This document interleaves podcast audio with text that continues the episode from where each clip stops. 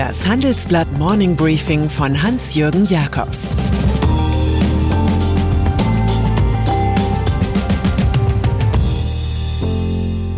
Guten Morgen allerseits. Heute ist Montag, der 10. August. Und das sind unsere Themen. SPD in der Linkskurve. Jens Spahn und die Maskenklagen. IT-Veteran rüffelt deutsche Industrie. Im Folgenden hören Sie eine kurze werbliche Einspielung. Danach geht es mit dem Morning Briefing weiter. Dieser Podcast wird präsentiert von Datev. Als Partner des Mittelstands unterstützt Datev gerade jetzt in der Corona-Krise, gemeinsam mit den Steuerberatern. Ganz nach dem Motto Corona gemeinsam bewältigen.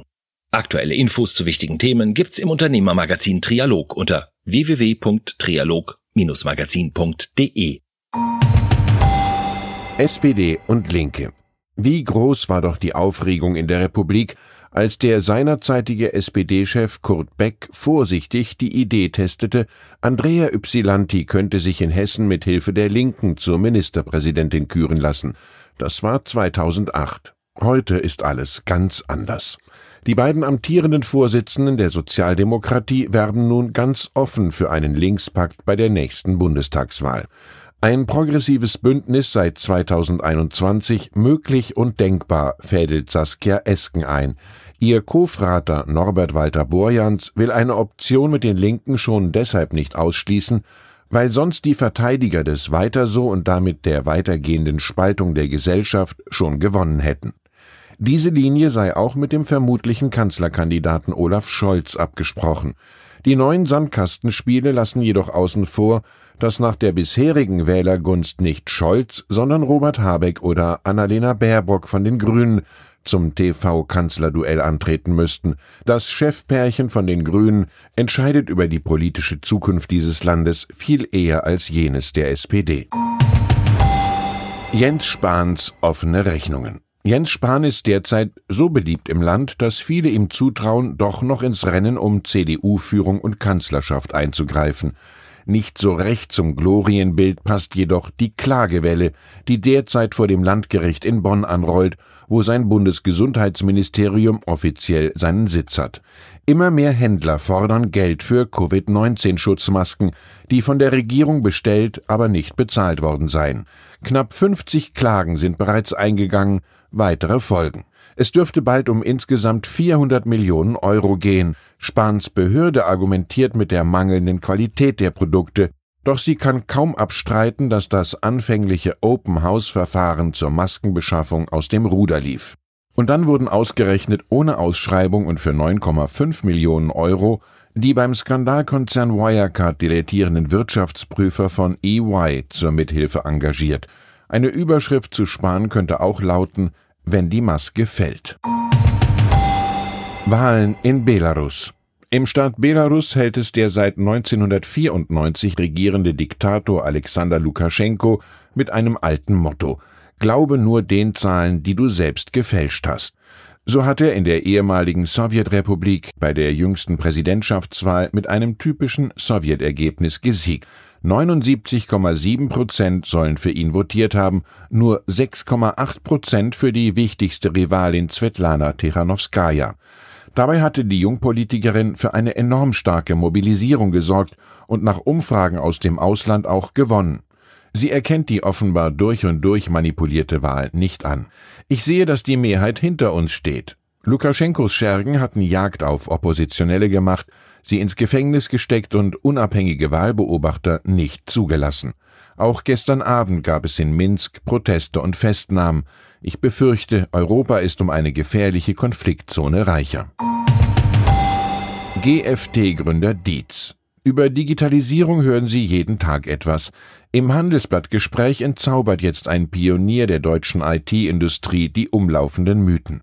Ulrich Dietz hat vor 33 Jahren den Software-Dienstleister GFT mitgegründet. Der 62-jährige Verwaltungsratschef ist auch Vizepräsident des Verbands Bitkom und wundert sich aktuell insbesondere über die deutsche Autoindustrie. 5000 neue IT-Stellen zum ersten, 10.000 zum zweiten und 15.000 zum dritten. Bisweilen reib ich mir verwundert die Augen. Dahinter steckt wohl mehr Marketing als durchdachte Umsetzung, sagt Dietz. Er moniert weiter, viele Konzerne haben nicht einmal ein CIO im Vorstand, aber wenn Software der Schlüssel zur Zukunft ist, dann muss das Thema ganz oben gebündelt werden. Dietz sieht die Lage äußerst kritisch. Viele Unternehmen der deutschen Industrie wirken auf mich, als wüssten sie nicht einmal, was sie nicht wissen. Ich habe Bedenken, dass unsere deutschen Ingenieure schlichtweg von den internationalen IT-Giganten über den Tisch gezogen werden.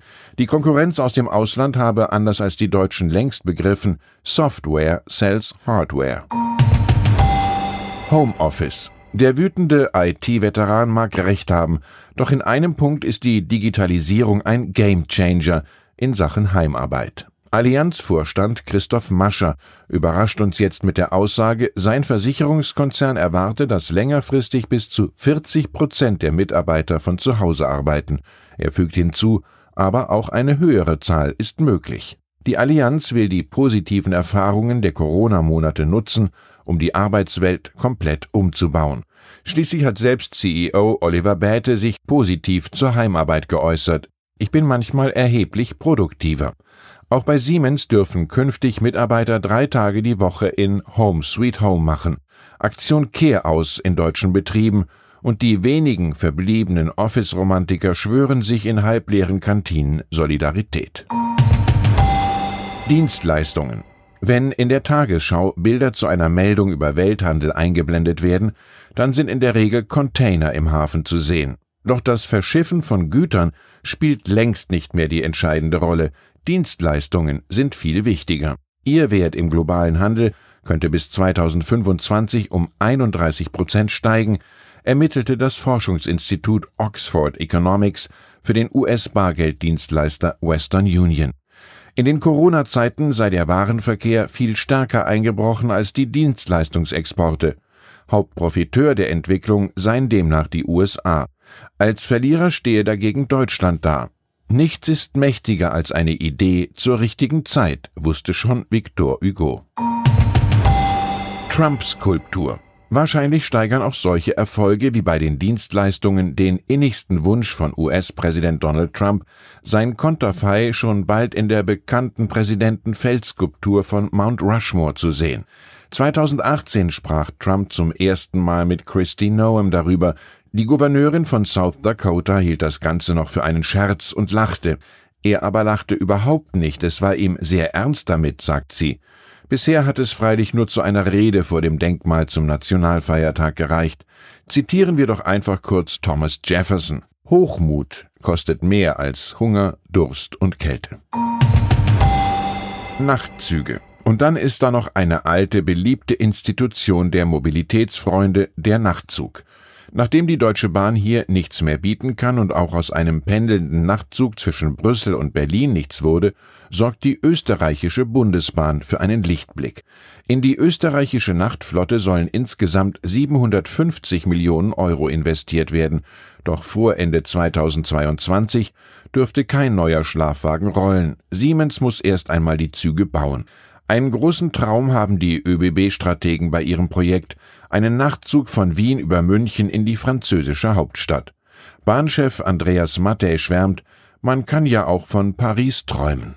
Ich wünsche Ihnen einen fantasiereichen Start in die Woche. Es grüßt Sie herzlich Hans-Jürgen Jakobs.